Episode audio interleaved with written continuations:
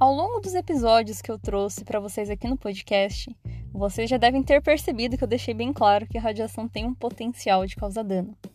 E para a gente conseguir obter o máximo de benefício das aplicações das radiações com o mínimo impacto possível, existe a proteção radiológica ou segurança radiológica, que nada mais é do que um conjunto de ações que nós devemos tomar para garantir que o benefício da utilização da radiação sempre seja superior aos riscos radioinduzidos. E é justamente sobre esse tema que eu vou falar aqui no episódio de hoje. Então, fique ligado.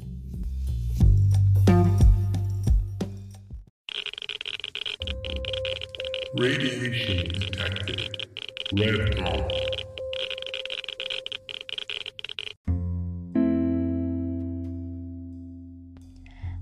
Olá, meus irradiados! Como vocês estão? Aqui quem fala é a Paola. E no episódio de hoje eu trouxe um tema que eu acho que é o que eu mais tenho propriedade para falar de todos, né? Que é muito, muito importante de eu abordar para vocês, que é a proteção radiológica ou segurança radiológica. Que, como eu falei ali no início, são medidas que a gente leva em consideração, que a gente aplica em locais que usam radiação, para a gente sempre conseguir obter o melhor benefício é, de forma que seja superior aos riscos que a radiação pode trazer. Então, para isso que serve a proteção radiológica. É, eu trabalho nessa área já fazem seis anos, seis anos e meio, para ser mais exata. É, a minha formação acadêmica é voltada toda para essa área de proteção radiológica, minha especialização é em proteção radiológica, o meu mestrado é em proteção radiológica, e eu né, vejo isso todos os dias na minha rotina de trabalho. E é justamente esse o ponto. Eu que estou nos bastidores né, das instalações médicas, mais especificamente, eu vejo algumas coisas que eu tenho vontade de morrer. Só que eu vejo, e eu não posso nem contar. Porque, como faz parte do meu trabalho, é antiético eu divulgar informação dos clientes que contratam o nosso serviço. Só que os pacientes, né, as pessoas do público geral, não ficam sabendo o que acontece por, pelos bastidores e às vezes são informações que são importantes. É, são coisas assim que eu pondero com os meus alunos, que eu pondero com o, o meu colega de trabalho. Então, quero ponderar com vocês também e jogar para vocês aí umas provocações até para, de repente, se vocês tiverem ideias e sugestões, vocês entrem em contato comigo lá pelo Instagram do, do Radion, né, Radiação para Leigos, ou por e-mail. Eu tenho recebido e-mails de vocês, eu fico muito feliz em, em, receber contato. Eu adoro qualquer tipo de contato, eu, fico, eu me sinto lisonjeada em saber que eu tenho um público que me escuta. Eu acho isso muito bacana. Eu vou ficar falando disso agora todo episódio. Todo episódio eu vou fazer um agradecimento diferente. Inclusive, tem uma novidade bacana para contar para vocês. Eu fui inventar moda, gente. E eu mandei fazer uns caderninhos personalizados do, do podcast, do, do Radion. Então eu fiz duas versões, eu vou postar lá no Instagram. E eu mandei fazer para sortear, para a gente ampliar aí os nossos ouvintes do, do, podcast, ajudar a divulgar. E enfim, eu vou descobrir ainda como é que eu vou fazer para sortear esses cadernos para vocês. Mas até lá eu descubro. Então deem uma olhada no Instagram que assim que chegar na minha casa eu mostro para vocês como é que ficou. Olha, se ficar do jeito que eu projetei, nossa senhora, eu vou morrer de dó de dar porque ficou tão bonitinho.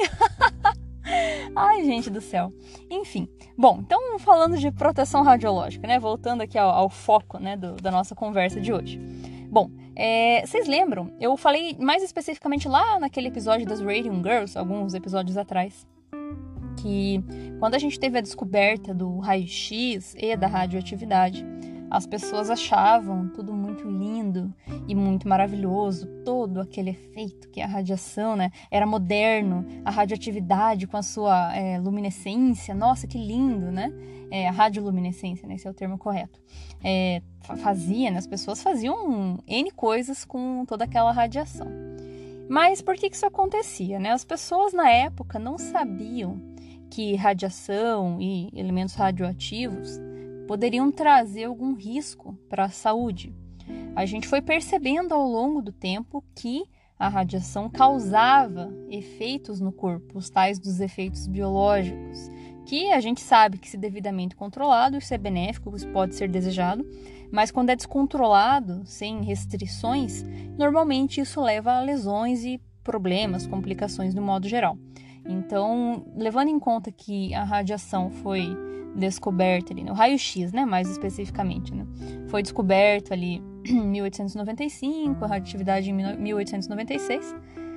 É, levou cerca de uns quase que uns 30 anos ali, aproximadamente, para as pessoas notarem essas questões das malignidades que a radiação podia fazer e pensar nisso, no sentido de, olha, nós precisamos restringir o acesso das pessoas e a utilização das radiações desse modo discriminado como tem sido feito.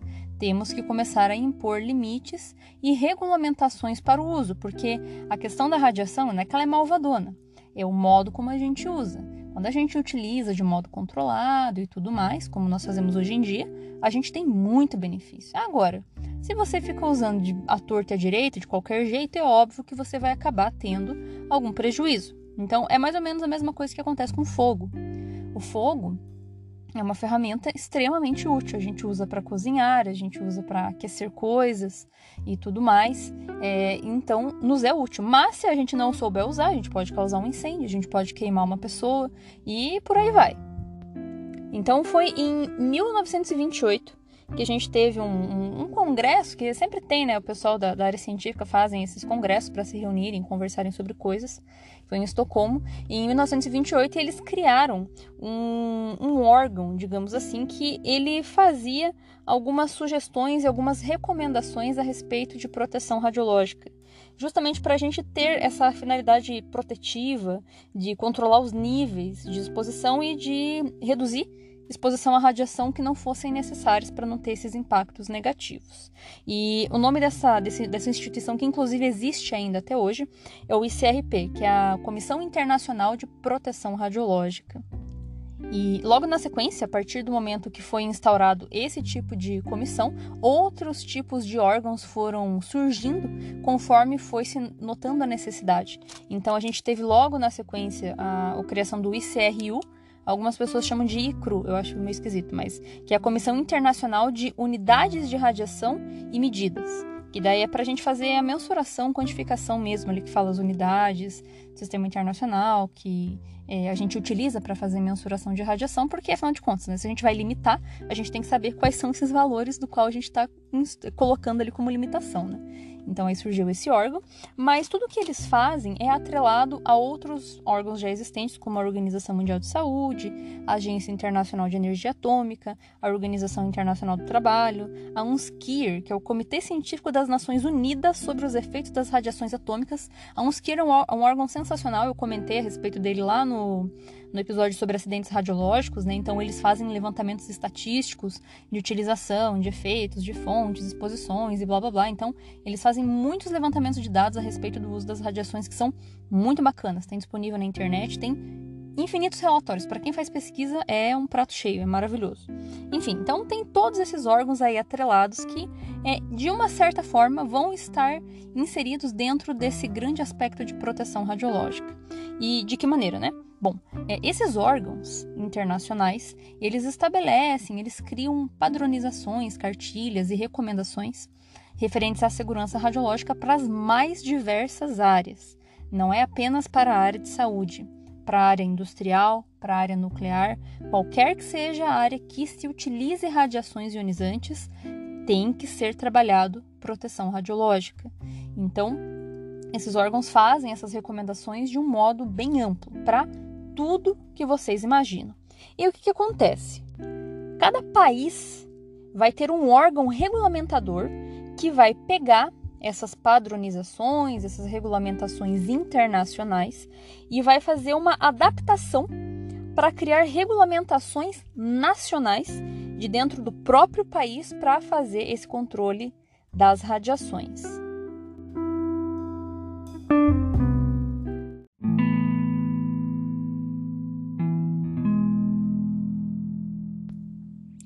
Uma vez que o país instaure então o seu órgão regulamentador e esse órgão regulamentador estabeleça as normativas e os padrões que o país, né, as instalações do país precisam seguir para serem consideradas seguras do ponto de vista radiológico, a gente pode começar a ter cobranças legais. Então, uma vez que seja feito isso, então esse órgão ele vai poder fazer a fiscalização, ele pode autuar, notificar, interditar, que é bloquear o, funcionamento das instalações, até que seja feita a adequação de acordo com o que as normas pedem. Aqui no Brasil, nós temos um órgão que vai fazer a fiscalização e a regulamentação, ou seja, a criação das normas, para os aspectos de proteção radiológica para as três áreas: área médica, área industrial e área nuclear, que é a Comissão Nacional de Energia Nuclear, a CENEM.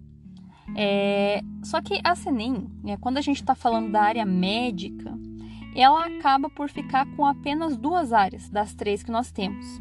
É, tem um episódio anterior aqui onde eu falo a respeito das, da, das aplicações da radiação na medicina. E lá eu falo que a gente tem três áreas, que é a, o radiodiagnóstico, a medicina nuclear e a radioterapia.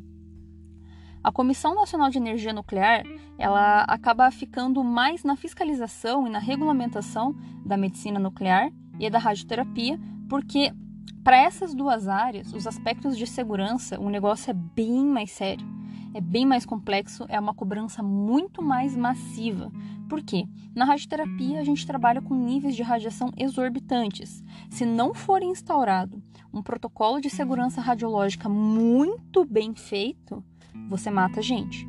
Inclusive, trarei aqui episódios de acidentes radiológicos na radioterapia então, logo eu faço um episódio sobre radioterapia para vocês entenderem os contextos. Então, radioterapia não se brinca. Lá não é admissível nenhum tipo de erro, não pode. A gente sabe que errar é humano, a gente tem uma tolerância de erro, mas a radioterapia é um local que realmente os padrões precisam ser perfeitos. Do contrário, você pode matar a gente. Na medicina nuclear, a gente tem o problema de utilizar fontes radioativas elementos químicos radioativos que não são selados, ou seja, são elementos dispersos que podem causar contaminação radiológica. Os níveis de exposição são baixos, mas mesmo assim, contaminação radiológica é muito complicado de lidar. Então, por isso que para essa área também tem que se ter uns, os aspectos de proteção radiológica são muito mais criteriosos por causa disso. Então, por isso que é devido a essa complexidade da segurança para essas duas áreas, a Comissão Nacional de Energia Nuclear quem cuida e para a área industrial também. Então a gente trabalha com fontes de altíssima energia que podem se perder, que pode dar problema. Então por isso que a comissão que cuida é a área nuclear, então nem se fala, né? A gente está falando de reator nuclear de usina. Então tem que ser a comissão de energia nuclear para supervisionar isso. Só que daí tem a área do radiodiagnóstico, que é ali dentro da área médica, que aí não é a Comissão Nacional de Energia Nuclear que cuida, porque ela é uma área mais simples, é uma área mais tranquila, a grosso modo, que depois eu já explico o negócio para vocês. Né? Vou, vou, dar o contexto. Mas, é, dentre todas as aplicações das radiações que a gente tem, o radiodiagnóstico realmente é a área mais, mais tranquilinha, que os riscos são menores. Então, a Comissão de Energia Nuclear delegou a fiscalização para essa área para outro órgão, que é a Vigilância Sanitária, a Agência Nacional de Vigilância Sanitária, Anvisa. Então, inclusive, a Anvisa, que estabelece as nossas normativas de proteção radiológica para a área médica, do radiodiagnóstico, que nós seguimos hoje em dia. Então, com, essa norma, é, com as normativas deles que nós trabalhamos. A gente até tem uma normativa da, do Ministério do Trabalho, que é a Anvisa do Ministério da Saúde, né? E a gente até tem uma normativa ali do Ministério do Trabalho, que é aquelas NRs, né? Norma, é, normas regulamentadoras, tem a, a NR32 que fala ali a respeito de segurança em ambientes hospitalares e inclui ali para locais que utilizam radiação. Mas basicamente o que tem ali tem nessa normativa do Ministério da Saúde. Então, é, pontuando novamente, então, só para resumir, Radiodiagnóstico é supervisionado e regulamentado pela vigilância sanitária, e o restante das aplicações da radiação, seja nas outras áreas médicas ou em indústria e área nuclear, é a Comissão de Energia Nuclear.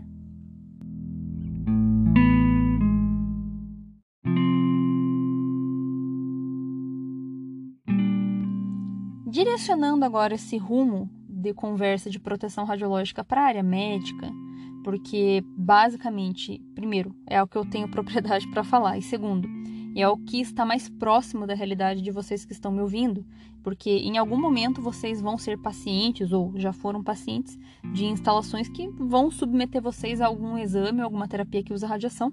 Então essa é uma realidade mais comum para nós, né? Então, quando a gente fala em área médica ali, existem três situações onde a gente tem exposição de pessoas à radiação, que é a pessoa que trabalha com a radiação, ela vai se expor, o paciente que está fazendo o exame, ele vai se expor, e eventualmente pessoas do público, que daí não é nem paciente nem operador, é quem está em volta da sala, quem está próximo ali. É, no caso do paciente, o paciente ele é beneficiado pela exposição à radiação. Por quê?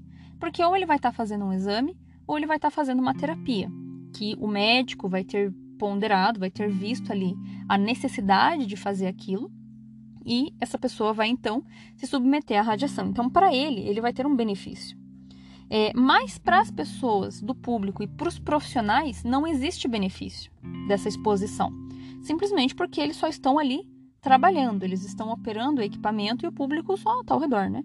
É, mas então não existe um benefício para esse tipo de exposição. É, e é justamente a razão pela qual, para os profissionais e para as pessoas do público, a gente, apri a gente aplica, muito bom, né?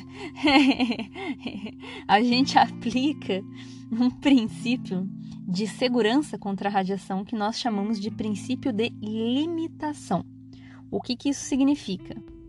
Que para quem trabalha e para quem é do público, né, no modo geral, nós limitamos a exposição à radiação. A gente controla as doses que essas pessoas recebem, no caso do trabalhador, a gente controla essas exposições ao longo da rotina de trabalho dele. Para a gente conseguir ver ali, mensurar se a gente vai precisar afastar essa pessoa dessa área que tem radiação, porque ela está se expondo demais. É, muito embora essa questão de limitação não é um limite real entre seguro e não seguro.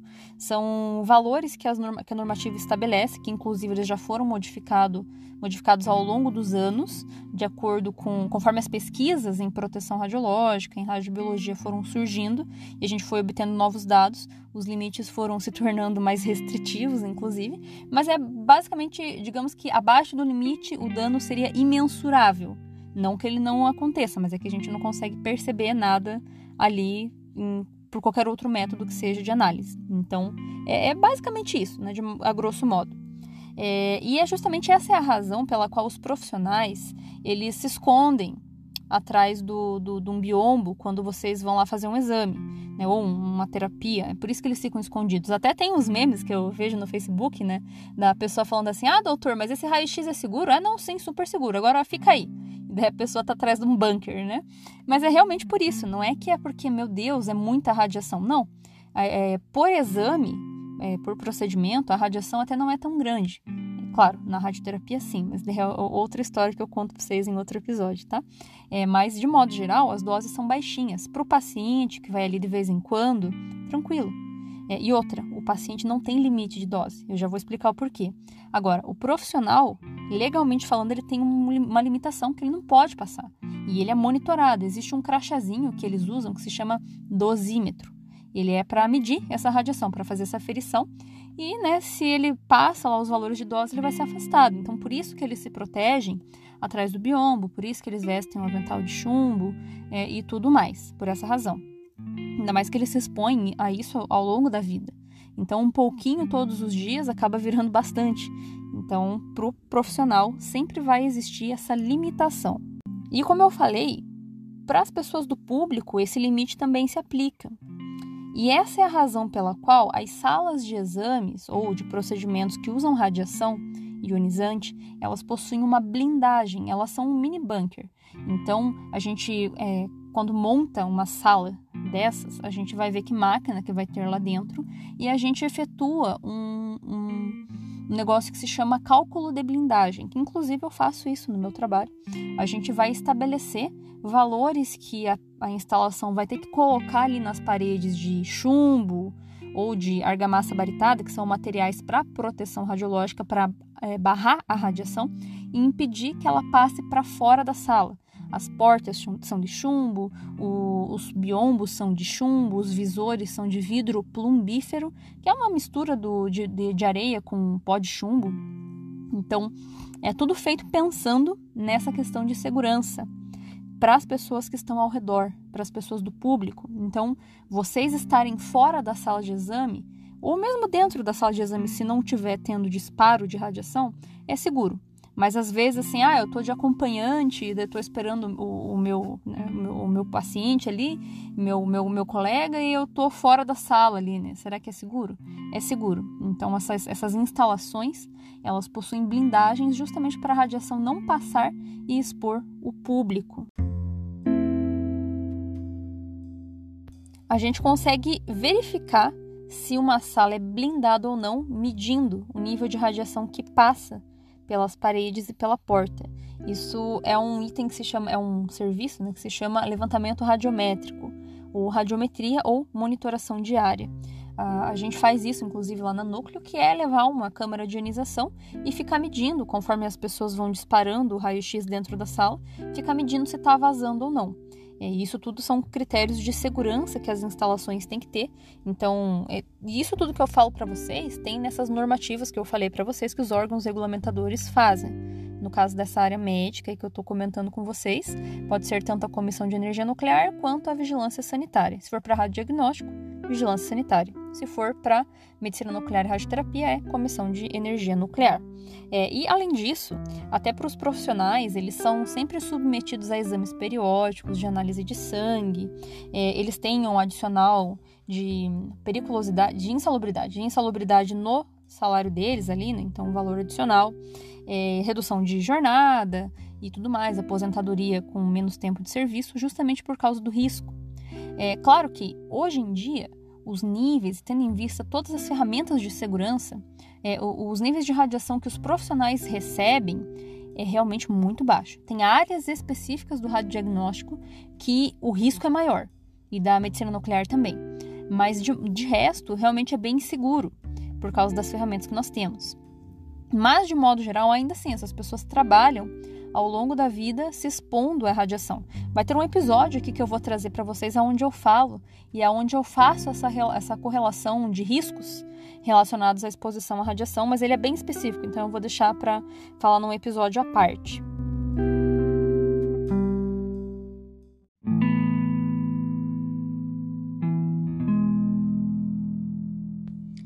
No caso do paciente, a gente sabe que o benefício do exame ele vai ter que ser superior ao risco que essa pessoa pode estar correndo quando a gente está expondo ela a essa radiação. Inclusive, eu já comentei sobre isso aqui em um episódio onde eu falo a respeito do quantos exames o paciente pode fazer que envolve radiação. Né? E a gente descobriu lá naquele episódio que não existe um limite de exames, justamente por essa razão. Se for necessário, a gente faz quantos exames tiver que fazer, levando em conta o risco-benefício. Quem vai fazer essa ponderação vai ser um médico ou o dentista, né, no caso da odontologia. Mas sempre vai ser um profissional ali que vai indicar a necessidade disso realmente ou não. Porque se realmente o benefício não for superior ao risco, não deve ser executado. E o que, que a gente observa hoje, eu especialmente vejo?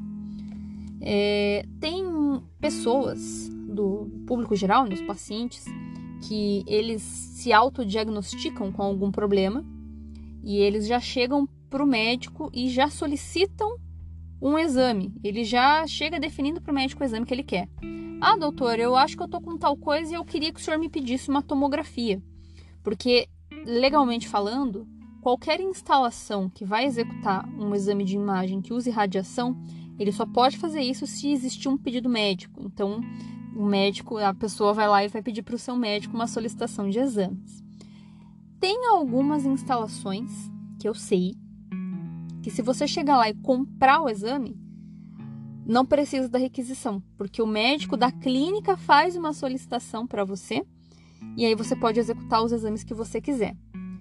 Nossa, mas isso fere os princípios de proteção radiológica de um jeito, gente, que dá vontade de sentar e chorar quando vejo um negócio desse. Por quê?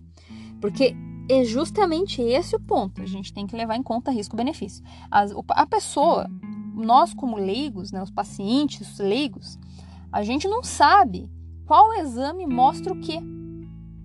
A gente, as pessoas acham que a tomografia vai mostrar tudo, todas as lesões. E não é isso. Tanto que eu já comentei com vocês em episódios anteriores, existe um monte de exames justamente porque cada um mostra uma coisa diferente. Se todos eles mostrassem a mesma coisa, não precisava de um monte diferente. Usava um exame só e via tudo. Não existe isso. Então, às vezes nem o médico sabe qual que é o exame que vai mostrar o que ele quer ver. A gente vê que é bem frequente essa questão de ponderação de risco-benefício ser muito falha, tanto por médicos que não sabem solicitar, quanto por pacientes que chegam pedindo para o médico pedir. E os médicos pedem, porque eles têm medo de serem taxados de negligentes, de incompetentes, de deixar passar batido alguma coisa, então solicitam. às vezes realmente, gente, são situações que os pacientes estão com um problema que não vai ser visível com o exame que está sendo solicitado. É só para expor a radiação.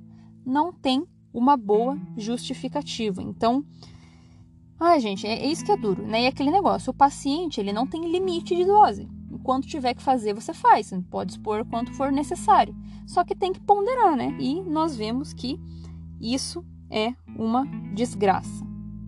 E outra, a questão é, essa pessoa está recebendo radiação, a chance de um efeito biológico acontecer existe. E quanto mais a gente expõe, mais risco a gente está colocando em cima de daquela pessoa, de acontecer alguma coisa. É um risco muito baixo, claro, né? Falando da área médica ali do radiodiagnóstico, é um risco baixo. Se for medicina nuclear, já não tanto, radioterapia, é, acho que essa é a única área que não se faz o procedimento sem, sem que realmente a pessoa tenha câncer, senão não se faz. Mas dos das outras áreas ali do radiodiagnóstico, nossa, é, é samba do crioulo doido, gente. Fora que eu vejo também muita gente comentando comigo que essa questão da, do, do risco-benefício é ainda pior quando o paciente é pediátrico. Eu acho que eu já comentei com vocês aqui, mas é, eu vou trazer um episódio é, só sobre isso, sobre a proteção radiológica da criança, porque isso é muito fundamental para as pessoas no geral saberem. Porque não é para a gente ter medo de radiação, mas também não é para ficar brincando como se radiação fosse nada, né? Enfim, bom, é, então fazendo essa correlação né, de que esse risco-benefício precisa existir, quando a gente expõe as pessoas, os pacientes especificamente, à radiação, é, a gente tem que fazer de forma que a exposição tenha uma dose tão baixa quanto seja possível você executar. Então, o que, que isso significa? É, os profissionais que executam os exames, eles vão tentar fazer o exame de modo que a dose sempre seja a menor possível. E o modo que nós temos de conseguir fazer essa dose ser baixinha vai depender de uma série de ferramentas que nós temos à disposição e que quem vai aplicar são tanto os profissionais quanto até mesmo a questão estrutural da instalação, de forma a se adequar à questão de proteção radiológica.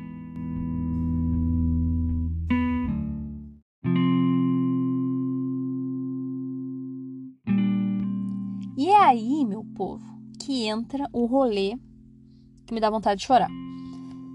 Essa é a hora que eu repasso aquela informação para a gente ponderar junto, né? Que eu acho que é crucial as pessoas do público geral saberem, né, os trâmites por trás dessa questão de proteção radiológica. Ah, essas ferramentas que eu falei para vocês que a gente usa para manter as doses baixas, a gente chama de otimização. Otimização de, de dose, de modo geral. E a proteção radiológica, essas otimizações, elas estão atreladas diretamente à qualidade do exame. Não existe uma coisa sem a outra. Não existe um exame de qualidade sem proteção radiológica não existe proteção radiológica sem qualidade. E é aí que mora o problema. Vocês vejam, né? Uma vez que nós tenhamos um exame bem feito, isso vai minimizar as doses, por quê? Porque vai evitar a repetição dos exames excessivamente em cima daquela pessoa. Claro que às vezes, realmente acontece de errar, gente, porque são muitos detalhezinhos que se levam em conta para fazer um bom exame. Então, às vezes, se errar, é preferível fazer de novo para ter um bom diagnóstico do que não repetir, ai, por causa da dose. Não. Acontece mesmo, tá, gente? É normal. Não se desesperem, tá? Tem uma tolerância ali de erro que é permitida. Então, às vezes, realmente tem que repetir a exposição. Mas normalmente, se tudo é feito com qualidade, minimiza a necessidade de repetição de exames e isso reduz a dose dos pacientes bastante. Isso é muito legal. E um exame de boa qualidade vai depender de muitos fatores. E é aí que eu vou listar alguns para vocês. Um dos fatores é a questão da habilidade e do conhecimento do profissional. É, eu, como sou formada em. Sou, minha graduação é tecnólogo em radiologia, então sou tecnólogo em radiologia. É muito comum nós ouvirmos nessa área que o profissional da radiologia é o cara que trabalha pouco, ganha muito e é apertador de botão. A parte do trabalho, do trabalho pouco e ganha muito é mentira, tá, gente? Mas a parte do apertador de botão, o que, que acontece? Né? O, o, o, o profissional que opera o equipamento é ele que vai quantificar a dose de radiação que vai ser usada no seu exame. E eu preciso dizer que realmente existem profissionais que tiram o número do cu, porque não sabe fazer. Desculpa, gente, nem sei se pode falar palavrão nesse trem aqui, acho que pode. E se não puder também, azar. Porque, sério, tira do rabo as, a, a, os, os, valores de, de, de exposição que tem que ser colocados no equipamento. Porque quando a gente vai fazer um exame, a gente tem que saber dimensionar ali quanta radiação que vai, qual que é a penetrabilidade dessa radiação, quanto tempo que dura. Tem que saber isso. Tem que saber para fazer um exame de qualidade. Tem que entender o que que isso gera na imagem, sabem? E cara, é, assim, os meus alunos, é, eles é, às vezes vêm sem saber, mas eu sempre ensino, pelo menos a, a entender o que, que significa fisicamente aquilo, o que, que aquilo influencia. Mas eu também, um dos meus serviços de proteção radiológica é ministrar treinamento de radioproteção para pessoas que já são formadas. E eu pego excelentes profissionais que realmente sabem muito e eu aprendo com eles, me ensinam muito. Tenho ótimos exemplos de pessoas que são ótimos profissionais. Mas tem gente que, meu Deus, Ai, pior que eu não posso nem falar, tem umas coisas que eu não posso contar mesmo. Mas assim, é, realmente existem, em qualquer área, gente. Não é só na, na radiologia, mas assim, em qualquer área a gente vai ter apertador de botão. E é aí que a gente começa a ter problema, né? Gente que não sabe o que está fazendo, se forma pelas coxas. Eu, como professora, aonde eu dou aula hoje, felizmente é um local sério, mas eu já dei aula em locais que se o aluno paga, você tem que passar a pessoa pessoas que você sabe que aprenderam igual o rabo, não sabe fazer, mas está pagando, então a gente tem que aprovar, né? Então isso aí também é um outro rolê para falar quando eu for é, comentar a respeito das profissões das radiações, né? Professor de radiologia, que dá vontade de chorar. Então, enfim, vocês percebem que a gente tem um monte de pontozinho ali de falha que compromete a formação, a qualificação do profissional. E um outro problema sério Existem locais que, assim, todo hospital, clínica, né, tem estagiários ali que estão aprendendo a fazer o exame. E isso é perfeito, porque tem que ter. Infelizmente, a área de saúde só se aprende fazendo. Então, realmente vão ter estagiários, vão estar ali executando. O problema é que às vezes os estagiários ficam sozinhos. Não que o estagiário não saiba, só que ele não pode ser responsabilizado por, por alguma coisa. Então, ele está aprendendo, às vezes ele não sabe tudo. O ideal seria que tivesse sempre alguém orientando, ele estando com o profissional. E não é o que a gente vê. Às vezes, em algum, não são todos os locais, claro, gente, mas são locais pontuais que a gente vê que o, o, o, o estagiário é largado sozinho. E ele executa os exames como se ele fosse o profissional da radiologia. Ele não é. Então, a questão só é realmente a questão do nível de conhecimento. Né? O, a, então, isso já é uma, uma questão ali que prejudica a proteção radiológica. O estagiário está aprendendo, então é óbvio que ele vai errar. Não tem problema errar uma vez. O problema é se ele está sozinho e ele não consegue, fica repetindo, repetindo, repetindo e o negócio não sai. Então, é, é, é isso que é um assunto delicado, né? Não é que é, nós, como pacientes, assim, é ok a gente ser atendido pelo estagiário, mas tem que ter um supervisor junto com ele, né? Você ia gostar de ser atendido por um aluno de medicina sem estar o médico é, formado ali junto? Não, né? Inclusive, isso nem acontece, não pode. Tem que ter alguém para orientar. Então, isso que eu tô contando para vocês são coisas que eu observo, tá, gente? Coisas que a gente vê e eu tô, né, revelando ali os bastidores para vocês.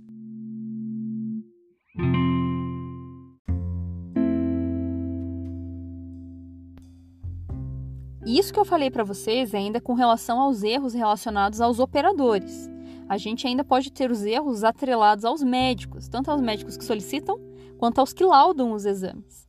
É, então, é, tem médicos que não sabem, como eu falei, não sabem nem o que eles querem ver, pedem um exame que não vai mostrar o que eles estão tentando diagnosticar, enfim, uma desgraça. E também fora que eles não têm um conhecimento, não, é, os médicos não têm noção da, eles minimizam, eles digamos assim, subestimam os efeitos da radiação. Então, solicitam lá 10 tomografias, nem sabem a dose que resulta. É, e a questão dos médicos que laudam os exames também é uma complicação. É, até tinha um tempo atrás, em 2013, tinha uma normativa da vigilância que era bem legal. Ela era para mamografia, só para mamografia, que era um negócio assim de fazer uma comparação entre qualidade de máquina, execução do exame pelo profissional da radiologia e laudo por parte do médico. Infelizmente não deu certo a colocação dessa normativa, porque é, é uma demanda muito grande, não conseguiram atender essas demandas e tudo mais. Mas tem outros uh, programas assim que não são regulamentadores, mas que são de atribuir critério de qualidade para as instalações. Por exemplo, é, o Programa de Acreditação em Diagnóstico por Imagem, que é do Colégio Brasileiro de Radiologia. É, lá eles fazem essa correlação entre exame e laudo.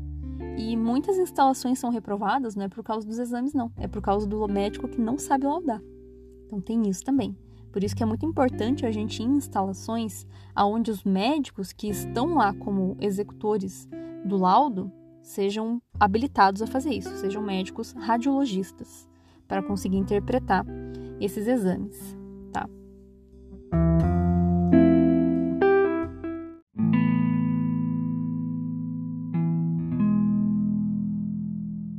Uma coisa que, inclusive, né, já deixando vocês é, cientes, que eu acho que complica muito a questão da do modo como os médicos laudam os exames.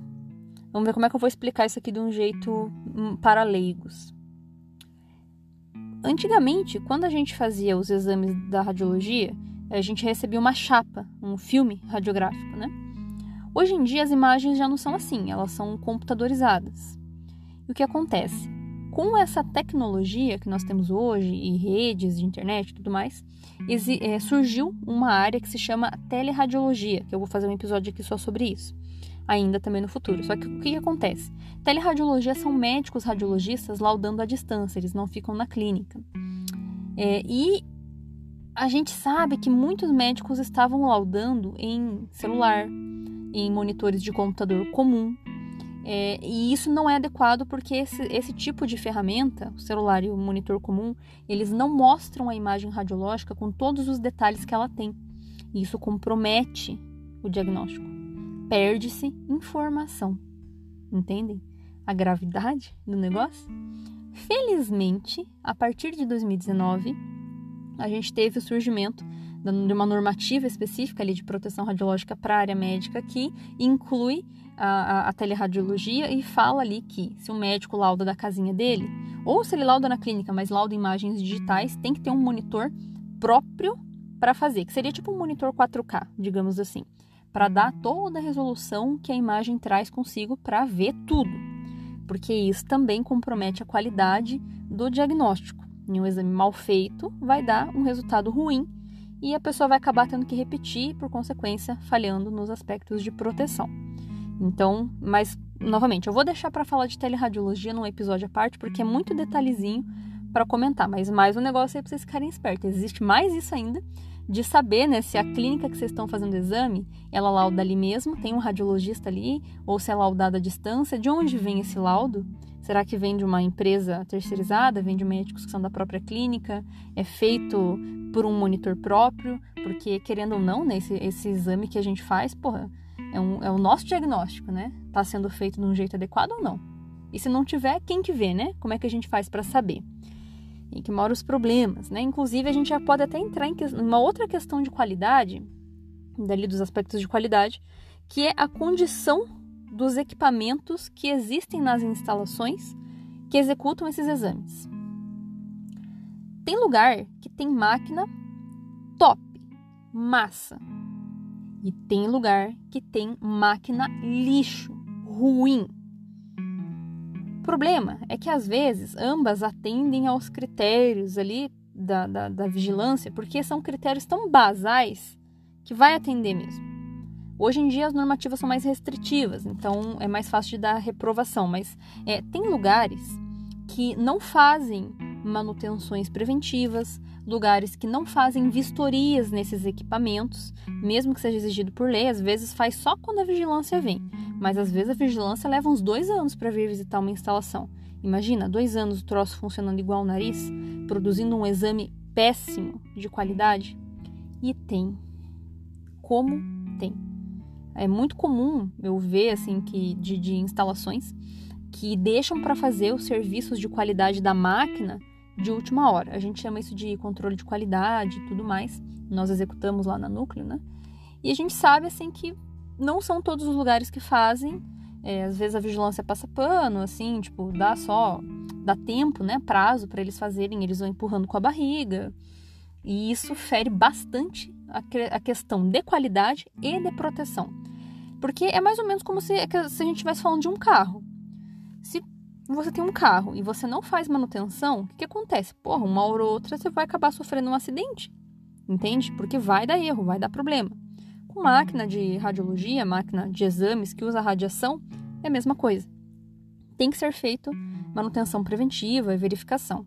E aí, por isso que eu falo, né, a questão de é, criteriosidade, digamos assim, para a medicina nuclear e radioterapia, isso é cobrado de um jeito muito brutal, por causa do risco.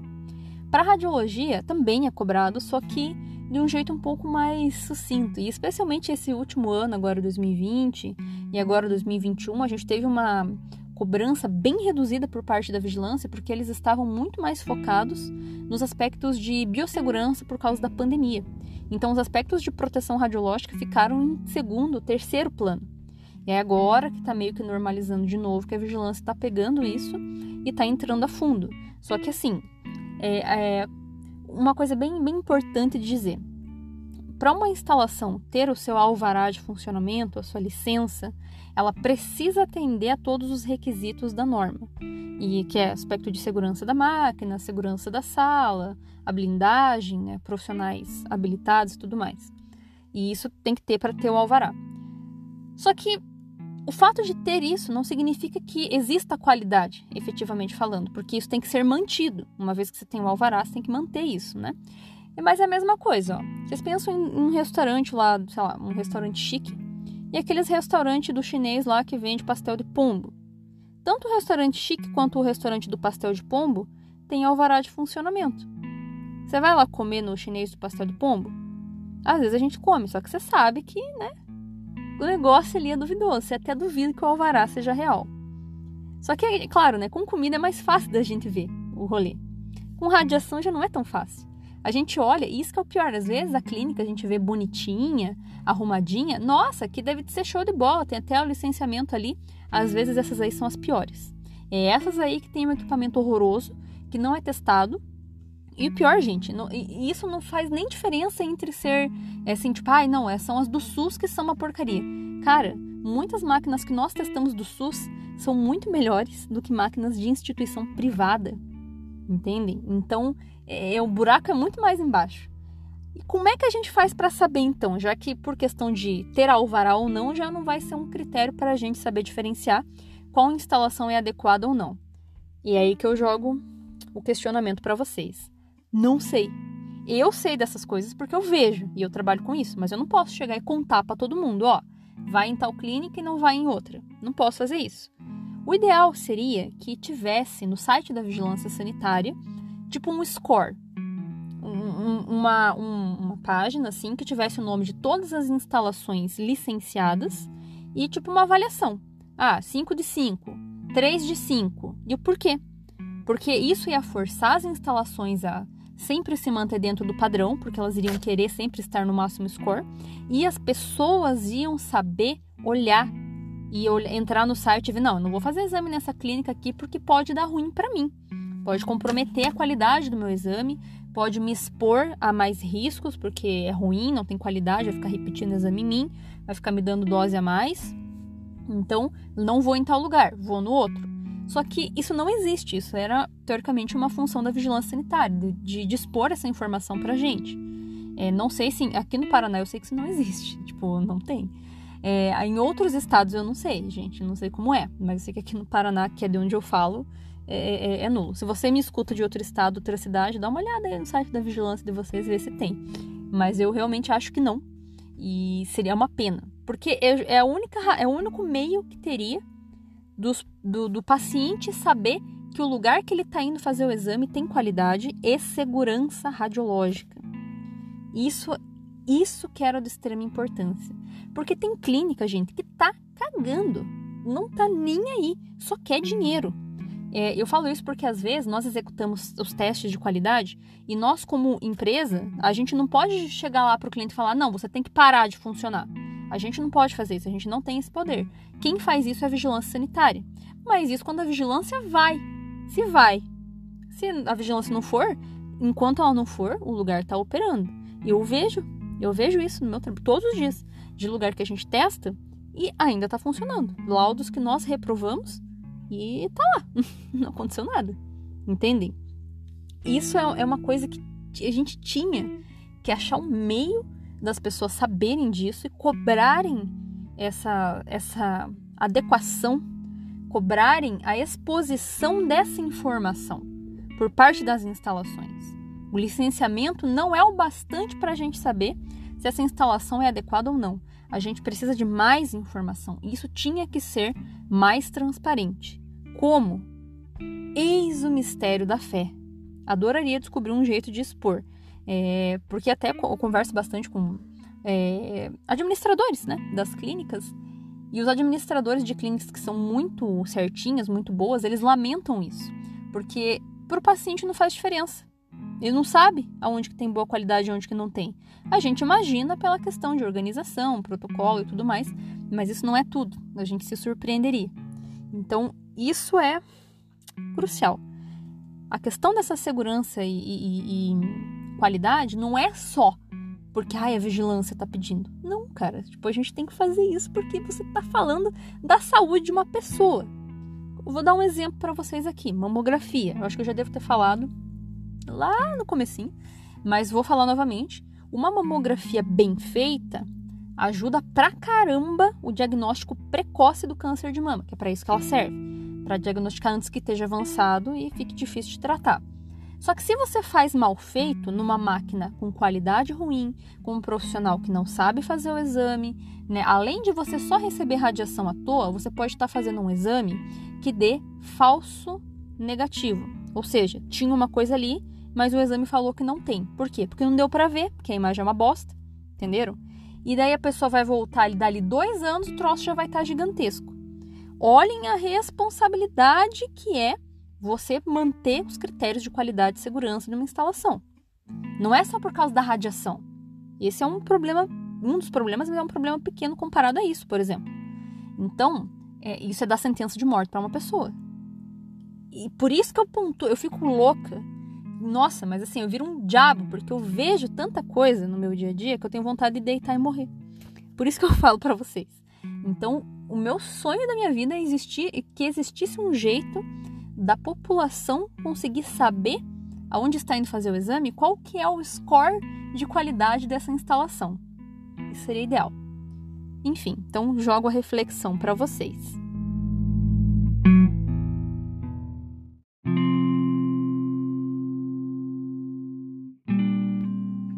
Enfim, resumindo, né? Que agora eu já fiquei puta da cara, já começa a falar um negócio desse, eu já viro um diabo já, me irrita já. Eu vejo isso todo dia no estar de mãos atadas dá nos nervos. Enfim. Mas de modo geral, então, como eu comentei com vocês, né, é muito importante que as instalações ofereçam para os pacientes procedimentos otimizados.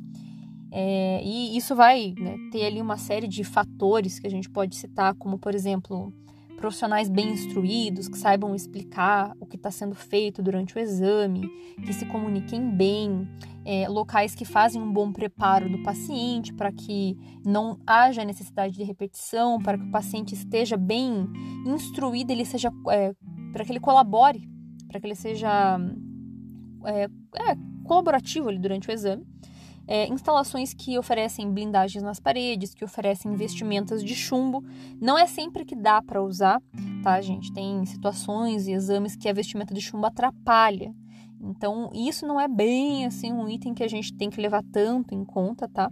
Existem outras ferramentas ali que são mais importantes que o profissional vai estar tá usando, como por exemplo, deixar a radiação apenas na região onde vai ser feito o exame, sem irradiar outras partes do corpo, é, fazer exatamente o que está sendo solicitado no, no pedido médico, usar, saber quantificar a radiação, aí a questão do profissional ser bom, né? Tentar usar sempre as doses mais baixas e o profissional não ficar repetindo o exame tanto. Às vezes é difícil, tá, gente? Porque para fazer esse exame tem que ficar bem parado, tem que aparecer critérios mínimos anatômicos ali para o médico radiologista conseguir laudar. Então, às vezes, dependendo da nossa anatomia, fica difícil fazer um exame correto de primeira. Então, às vezes acontece de repetir. É, é mais importante repetir e dar um bom diagnóstico do que não repetir por causa da dose. Ai, meu Deus, a radiação. Então, isso é, importante, isso é importante deixar claro, tá, gente? Então, isso não é um critério tão relevante. Mas isso já são, já dá uma ideia ali pra gente do nível de qualidade da instalação, dá uma ideia, né? Mas vocês viram, é muita coisinha que tem por trás dos bastidores quando a gente fala em questão de segurança contra a radiação dessas instalações médicas, tá? Claro que se fosse estender isso para outras áreas, nossa, me dá até um um ui. Eu não tenho propriedade para falar das outras áreas, mas eh, me dá até um medo de procurar essa informação e conversar com gente que sabe, porque um pouquinho que eu já ouvi na pose e em outras situações eu já fiquei tipo, caraca, velho.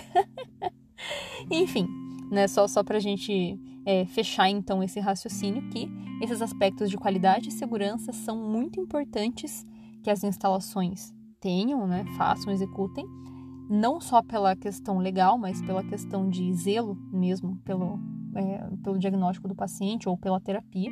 E é muito importante que as pessoas leigas saibam é, disso que eu estou falando para vocês, para a gente conseguir cobrar dessas instalações ou pelo menos ser seletivo com relação ao local que a gente vai fazer os nossos exames.